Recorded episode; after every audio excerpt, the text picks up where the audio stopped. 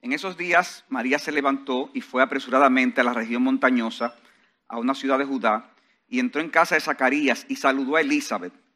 Cuando Elizabeth oyó el saludo de María, la criatura saltó en su vientre, y Elizabeth fue llena del Espíritu Santo. Y exclamó a gran voz diciendo, bendita tú entre las mujeres y bendito el fruto de tu vientre. ¿Por qué me ha acontecido esto a mí, que la madre de mi Señor venga a mí? Porque apenas la voz de tu saludo llegó a mis oídos, la criatura saltó de gozo en mi vientre. Y bienaventurada la que creyó que tendrá cumplimiento lo que fue dicho de parte del Señor. Entonces María dijo, mi alma engrandece al Señor y mi espíritu se regocija en Dios mi Salvador, porque ha mirado la humilde condición de esta su sierva, pues desde ahora en adelante todas las generaciones me tendrán por bienaventurada, porque grandes cosas me ha hecho el poderoso y santo es su nombre, y de generación en generación es su misericordia para los que le temen ha hecho proezas con su brazo, ha esparcido a los soberbios en el pensamiento de sus corazones, ha quitado a los poderosos sus tronos y ha exaltado a los humildes, a los hambrientos ha colmado de bienes y ha despedido a los ricos con las manos vacías. Ha ayudado a Israel su siervo para recuerdo de su misericordia, tal como dijo a nuestros padres, a Abraham y a su descendencia para siempre. Y María se quedó con Elizabeth como tres meses y después regresó a su casa. Y hermano, después de haber visto en los mensajes anteriores el anuncio del ángel Gabriel a Zacarías, de que su esposa Elizabeth quedaría embarazada en su vejez y también vimos el anuncio del mismo ángel a María de que iba a concebir al Salvador del mundo. En este día de hoy quiero que estudiemos este pasaje que acabamos de leer. En, el pasaje, en este pasaje vemos la reacción de Elizabeth y de la criatura en su vientre ante la visita y el saludo de María, así como la respuesta de María, en la que eleva un canto de adoración como resultado de esta visita. Y hemos titulado este mensaje gozo y adoración ante el rey que nacerá. Gozo y adoración ante el rey que nacerá. La presencia del rey en el vientre de María produjo gozo y adoración en Elizabeth, en la criatura que estaba en el vientre de Elizabeth y en la misma María. Vamos a ver este mensaje, hermano, con dos encabezados sencillos. El gozo de Elizabeth y de su criatura ante el rey que nacerá y el canto de María ante el rey que nacerá. El gozo de Elizabeth y de su criatura ante el rey que nacerá y el canto de María ante el rey que nacerá. Veamos en primer lugar el gozo de Elizabeth y de su criatura ante el rey que nacerá. Dice el versículo 39, en estos días María se levantó y fue apresuradamente a la región montañosa, a una ciudad de Judá, y entró a casa de Zacarías y saludó a Elizabeth. Al decir en estos días, nos indica que había pasado muy poco tiempo desde que el ángel anunció a María su embarazo, a pesar de que era virgen. Elizabeth en ese momento tenía más de seis meses de embarazo, en cambio, ya que fue al sexto mes del anuncio del ángel a Zacarías que eh, se le dio entonces el anuncio a María de que estaba embarazada. Una vez entra María a la casa de Zacarías y Elizabeth, procede a saludar a su prima, eran, eran primas, Elizabeth y María. Y hermano, este simple saludo produjo algo extraordinario tanto en Elizabeth como en la criatura que estaba en su vientre. Dice el versículo 41, cuando Elizabeth oyó el saludo de María, la criatura saltó en su vientre y Elizabeth fue llena del Espíritu Santo. Yo quiero concentrarme ahora con Elizabeth. Elizabeth fue llena del Espíritu Santo. Y esta expresión, como indica el comentarista Pérez Milos, indica que el Espíritu Santo tomó control pleno de Elizabeth eh, en una acción extraordinaria capacitándola para profetizar lo que sigue. O sea, fue, fue algo, hermano, inusual, fue algo extraordinario, no, es, algo común lo que sucedió. En la Biblia se habla de la llenura del Espíritu a los creyentes, pero, pero aquí vemos una llenura extraordinaria que produjo algo extraordinario. Y es así como ella dice en el versículo 42, Elizabeth, le dice a María, bendita tú entre las mujeres, le dice, y bendito el fruto de tu vientre. O sea que Elizabeth declara que María era una mujer bendita entre todas las mujeres, pero la bendición de María, hermanos, y es importante enfatizarlo aquí y en nuestro contexto, la bendición de María era el resultado de la bendición del fruto de su vientre. ¿Por qué María era bendita? Por la bendición que tenía del fruto de su vientre. No era por la fe de María que ella era bendita, hermanos. Era porque en ese momento ella era ahora la madre del Señor la madre del Señor. Esto no elimina, sin embargo, que el hecho de que la fe de María sea digna de ser reconocida. Hermanos, lo que se le anunció a María, piensen un momento, era mucho más sorprendente que lo que, se le había anunciado a Zacarías. Era más milagroso que una virgen quedara embarazada a que una mujer casada y pasada en edad quedara embarazada.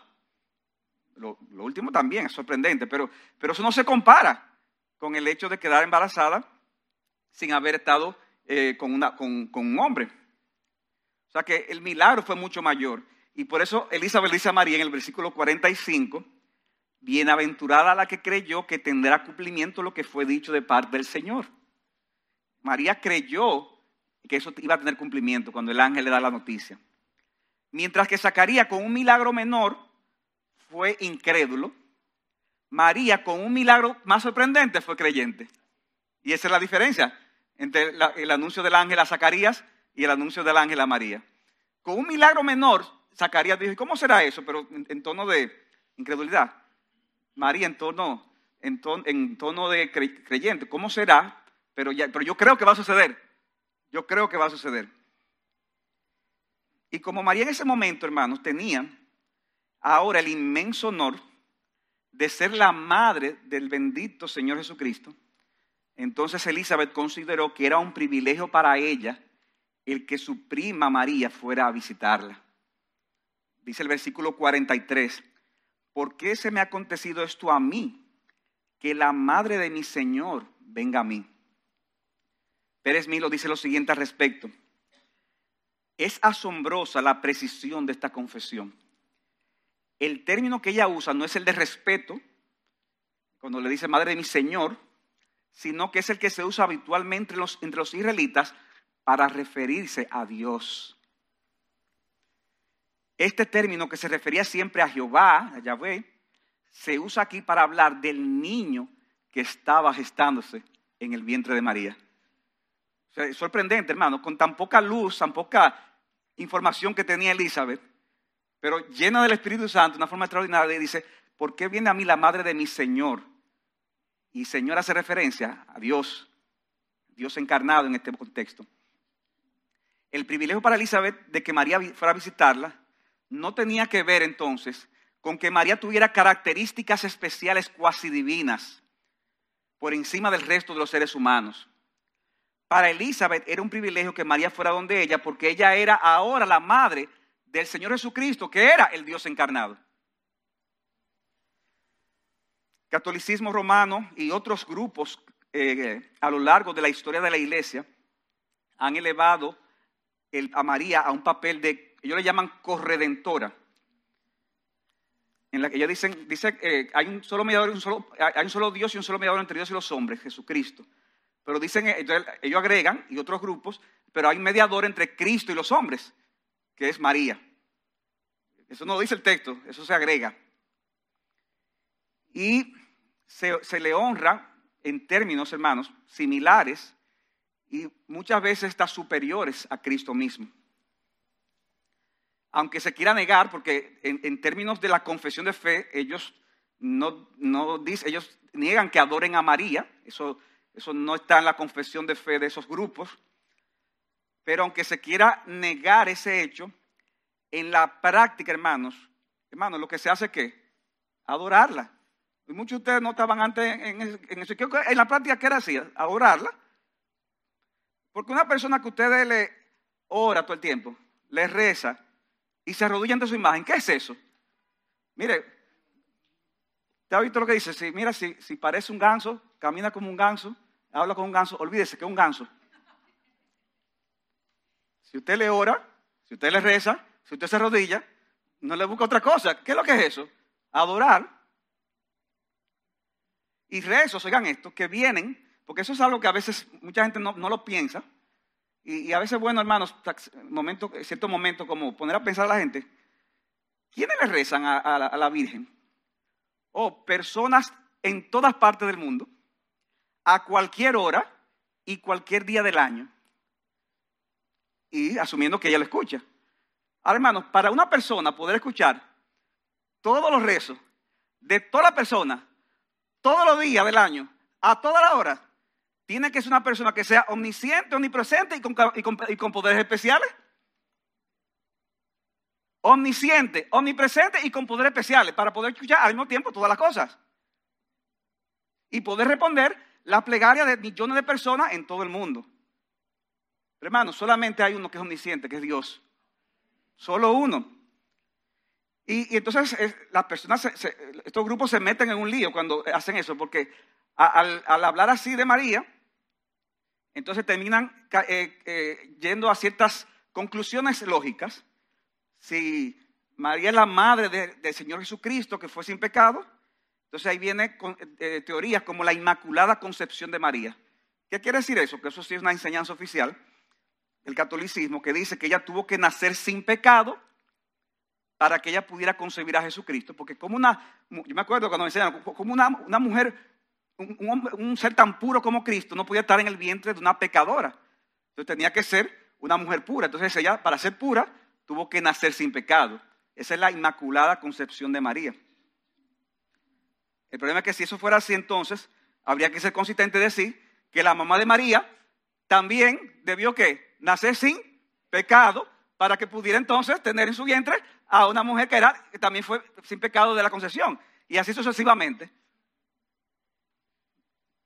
Mira, no hay que ser muy inteligente para entender eso. Hermano, nada más lejos de la verdad. María era una mujer pecadora, como todos los seres humanos, con excepción de Jesucristo. Ella necesitaba de un Salvador, igual que el resto de los seres humanos. Por eso ella, ella llama a Dios, en el versículo 47, que veremos un rato, su Salvador. Ella dice, Dios es mi salvador. Pero hermano, no podemos negar que ella recibió el privilegio más grande que podría recibir cualquier mujer sobre la tierra, al ser elegida para que fuera la madre del Salvador. Y en ese sentido es digna de admiración, debiendo de ser imitada su fe, ya que a ella no le importó para nada su reputación, por lo que pudieron pensar muchos alrededor al saber que ella había quedado embarazada sin todavía haberse unido en matrimonio a José. La reputación de María estaba por el suelo en esa época, pero a ella eso no le importó. Y como no le importó, esa reputación que estaba por el suelo, a, los ojos de Dios, no, ya era la más bienaventurada de todas las mujeres. Y aunque Elizabeth había recibido la gran bendición, oigan esto, de tener en su vientre a alguien que jugaría un papel importante en la historia redentora, ella sería la madre de Juan el Bautista, aún así Elizabeth estaba consciente de que el privilegio de María era mucho mayor, ya que esta última iba a tener es al mismo Salvador en el mundo, ella tenía el mismo Salvador del mundo dentro de ella. Elizabeth estaba ante la madre de su Señor y Salvador y ella no sintió celos. Ay, pero qué, ay, ¿por qué ya eso y a mí esto? Pues mira eso, a mí me toca, a ti Salvador y a mí Juan. Hay gente que son así.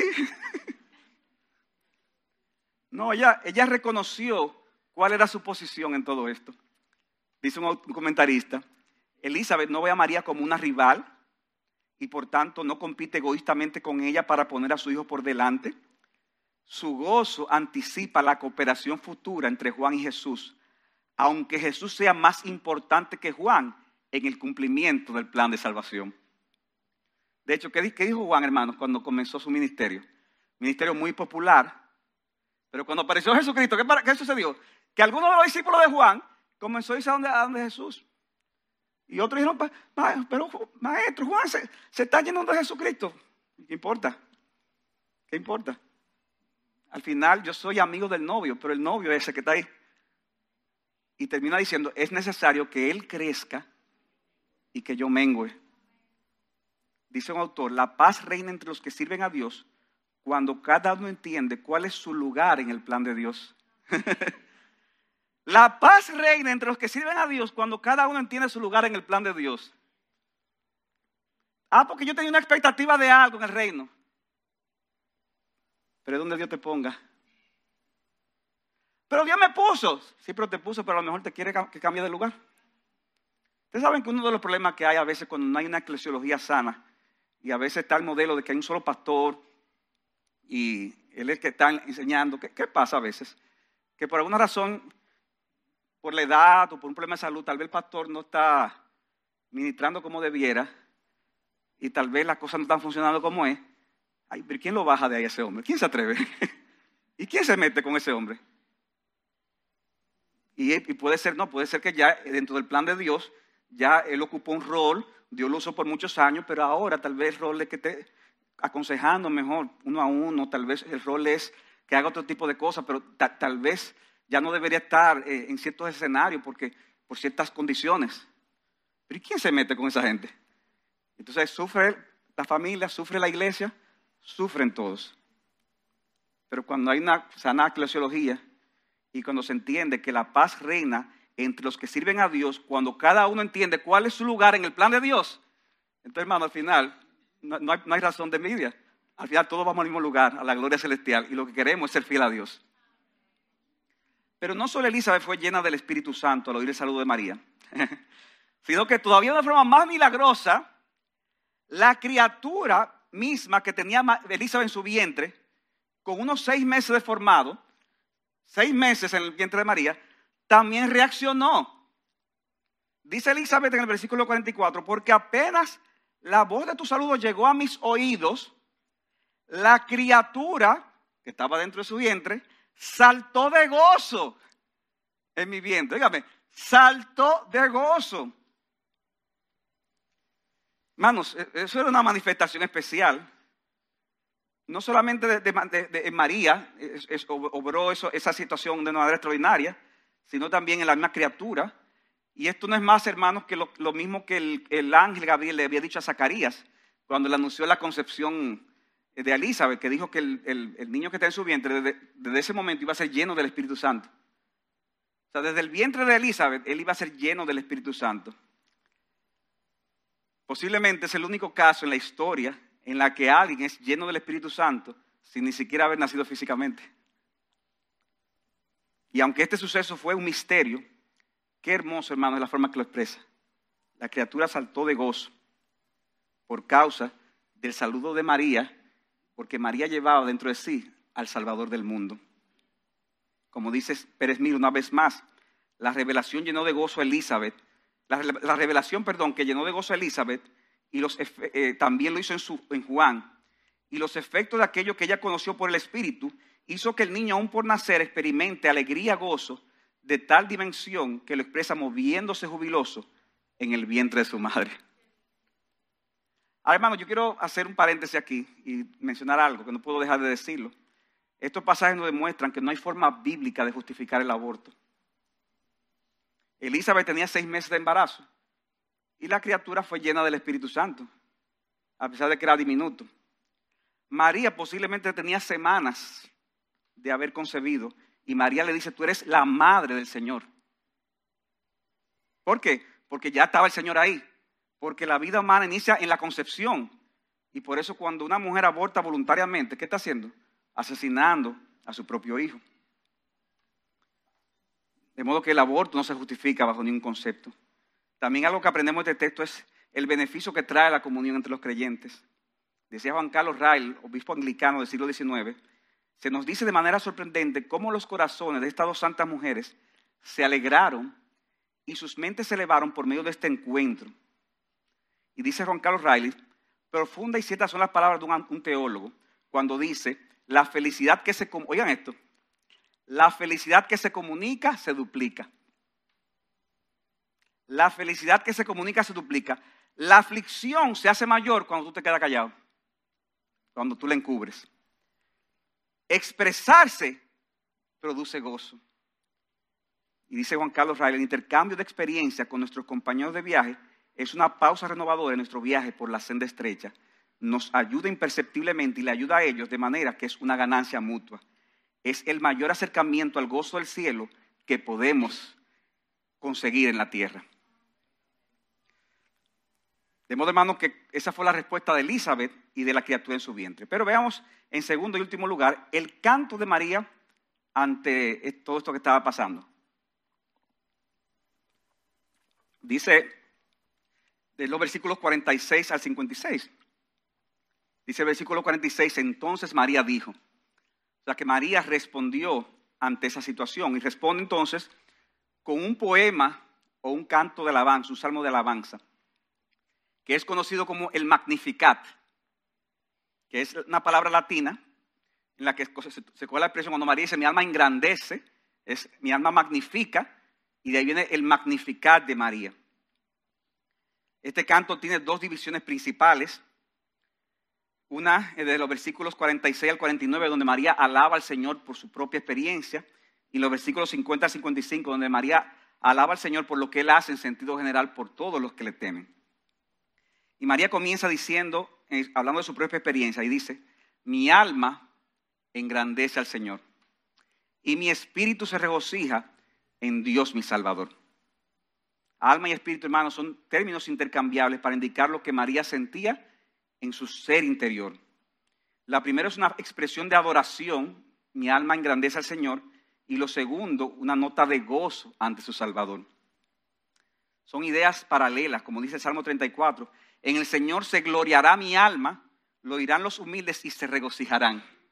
Engrandeced al Señor conmigo y exaltemos a una su nombre. Y hermanos, son paralelos el glorificar a Dios y el gozarse, porque, como dice John Piper, uno adora a Dios gozando de Él por siempre. Y esa es una conexión, la adoración está conectada con nuestro gozo en Él. Y cuando María dice, mi espíritu se regocija en Dios mi Salvador, esta expresión puede ser traducida como, mi espíritu saltó de júbilo en Dios mi salvación. Saltó de júbilo. O sea, la criatura en el vientre de Elizabeth, ¿qué hizo? Saltó de júbilo. María dice, en mi espíritu yo siento también lo mismo, ese salto de júbilo. Dice versículo 48, porque ha mirado la humilde condición de esta su sierva, pues desde ahora en adelante todas las generaciones me tendrán por bienaventurada, porque grandes cosas me ha hecho el poderoso. O sea que María está viendo su, condición, ella es una sierva humilde, pero esta condición, hermano, no tenía que ver eh, meramente con su estatus eh, social, aunque está implicado. Aquí habla del sentido de indignidad que ella sentía desde todo punto de vista. Y en ese estado Dios la visitó y mostró su favor y su gracia para con ella, a pesar, hermanos, a pesar de que ella no se veía merecedora de tan gran privilegio. Hermano, María también era una pecadora que necesitaba de la gracia de Dios. Pero a pesar de que no se consideraba, se consideraba indigna de estos favores, Dios le otorgó el, inmenso privilegio de que fuera la madre del redentor del mundo. Y a partir de ese momento, todas las generaciones la tendrían por dichosa, por bienaventurada. Martín Lutero parafraseó estas palabras de María de la siguiente manera. Dios me ha contemplado a mí, pobre, desvalida y humilde doncella, cuando fácilmente pudiera haber hallado una rica, alta, noble y poderosa reina, una hija de príncipe y grandes señores. Pero fue sobre mí que puso sus puros y misericordiosos ojos, de tal manera usó a una humilde y despreciada doncella para que nadie pudiera vanagloriarse delante de él de que había sido o era digno. Fue sobre mí para que se entendiera que fue por Dios, que no había dignidad propia en ella. María dice, santo es su nombre, dice al final del versículo 49. Ese, ese Dios santo que está por encima de toda, toda cosa. Y que Isaías, recuerden, cayó como muerto a sus pies. Sin embargo, él se dignó de mostrar su favor hasta humilde sierva. Y a partir de los versículos 50 al 55, hermanos, él, eh, María sigue alabando al Señor, pero por lo que él ha hecho, por lo que Dios ha hecho, a favor de todas las personas en sentido general. No solamente para con ella, sino para con todas las personas. Y, hermanos, es muy posible que estos versículos son, son, expresiones proféticas que apuntan sobre todo a Jesucristo, a lo que, a sucedería en nosotros a raíz del ministerio de Jesucristo. Dice, ha hecho proezas en su brazo, versículo 51, ha esparcido a los soberbios en el pensamiento de sus corazones. Dice el versículo 52, ha quitado a los poderosos sus tronos y ha exaltado a los humildes, a los hambrientos colmados de bienes y ha despedido a los ricos con las manos vacías. Déjenme aclarar algo aquí, hermanos. No es que ser eh, rico en sí mismo sea una, algo negativo en la palabra, ni que ser pobre en sí mismo sea una virtud. En la Biblia muchas veces se asocia las riquezas con personas que están, eh, que son prepotentes, que no dependen de más nadie, que, pueden valerse por sí mismos. Y por eso se hace esa asociación. Y en cambio muchas veces se habla de los humildes para hablar de estas personas que, no tienen eh, eh, forma de que sostenerse, que están totalmente incapacitados. Ahora, se puede ser rico con una actitud humilde y se puede ser pobre y ser prepotente. ¿No es así? Ahora, las riquezas muchas veces producen prepotencia. También eso es una realidad. Nos hace creer autosuficientes.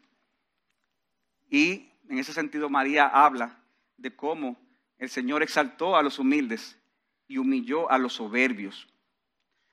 Cristo vino a humillar a los soberbios que creen que no necesitan nada y vino, hermanos, a exaltar en ese sentido a los humildes.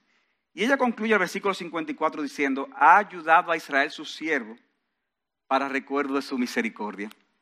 Para recuerdo de su misericordia. Hermanos, ¿cuál fue el anuncio del ángel a José?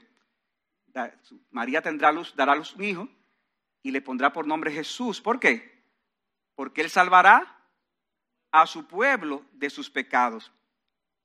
Y María concluye diciendo que esto es en recuerdo de qué? De su misericordia, tal como dijo a nuestros padres, a Abraham y a su descendencia para siempre. O sea, esto que Dios ha hecho es para la descendencia de Abraham. Abraham y su descendencia para siempre. Ahora, hermanos, cuando pensamos en esto, debemos recordar que Dios es un Dios de pactos.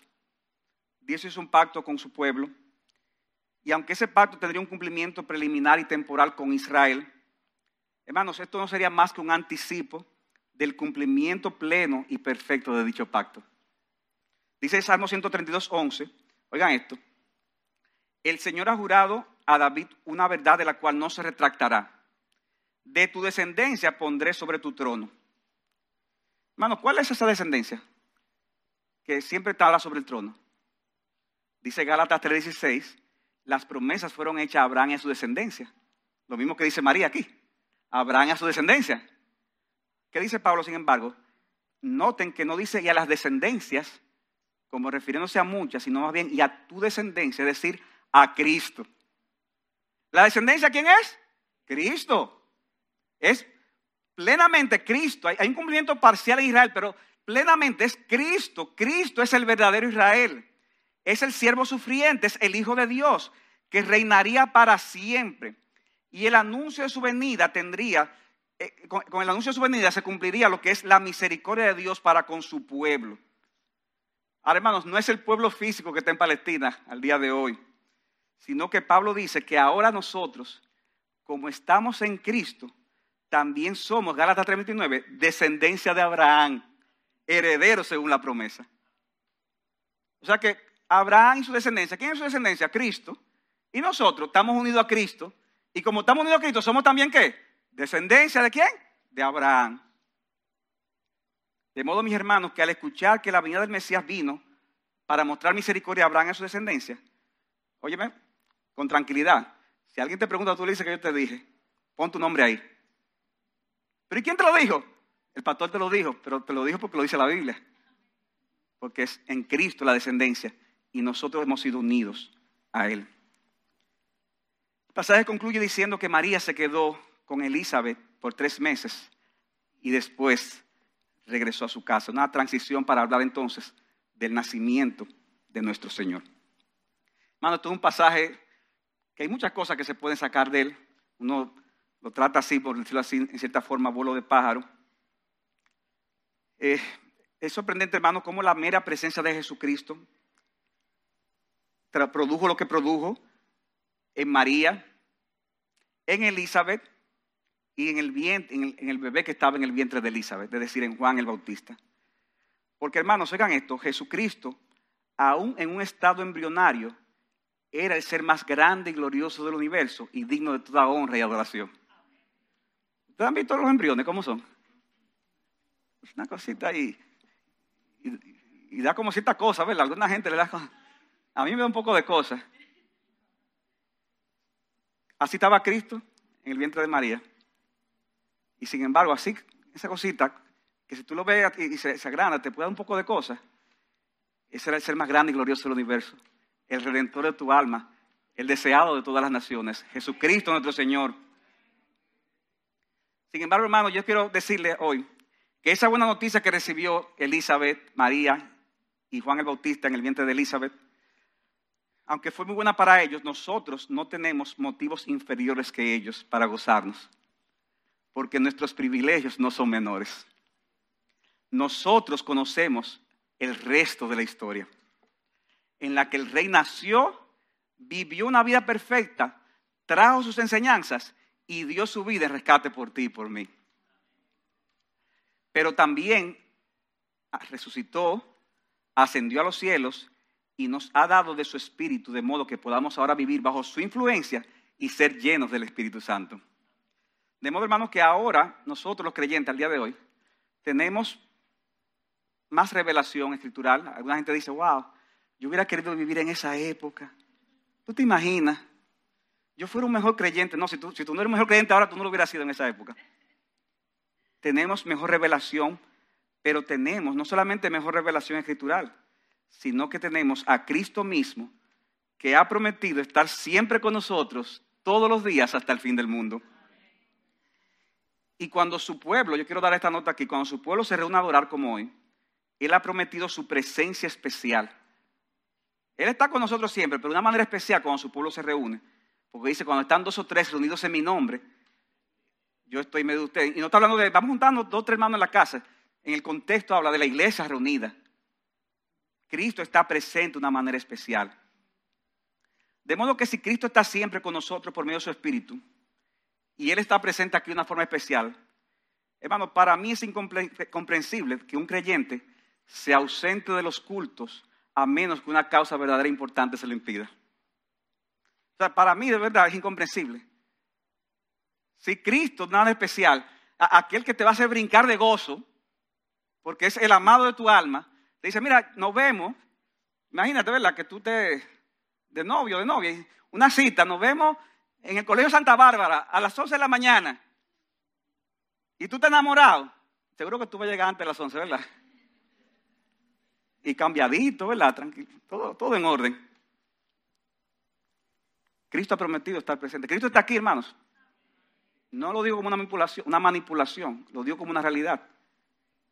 Para mí es incomprensible que un creyente falte el culto, a no ser que una causa se lo impida, o sea, si tú estás fuera de la ciudad, fuera del país, pero, y por alguna razón está en un lugar donde puede congregarse, pero, pero si es así, no hay nada que lo justifique.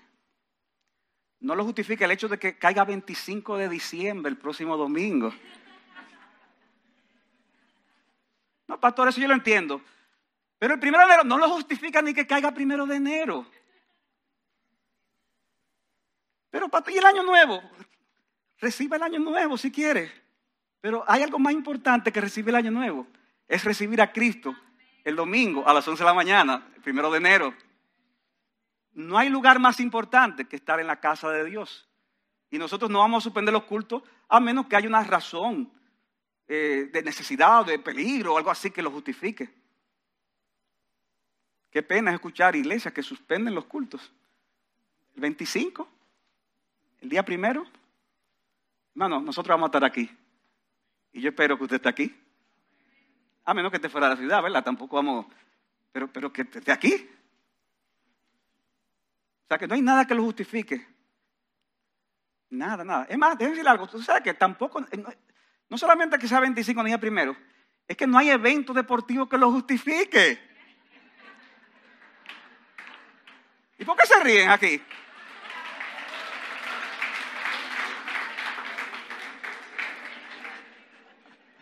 Aquí hay gente que son tigres, tú sabes. Pero conmigo no hay tigueraje.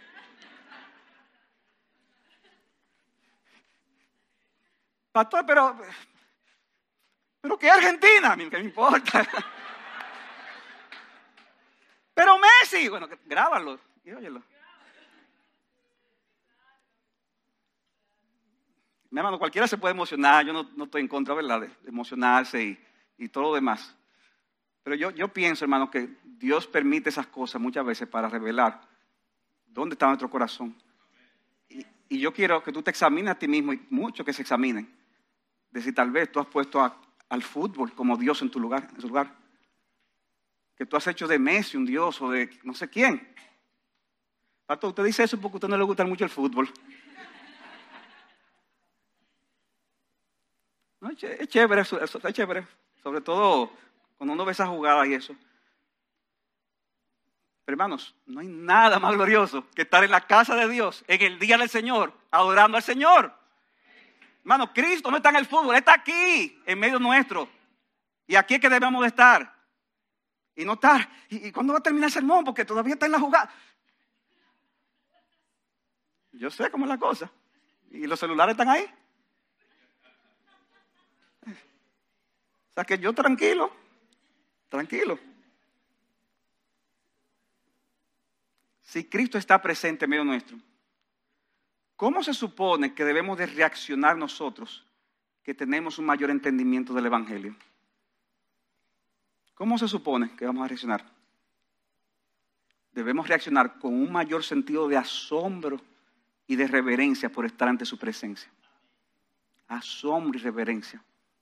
Yo quiero que los hermanos de IBCG cada día crezcan en ese sentido de adoración y reverencia.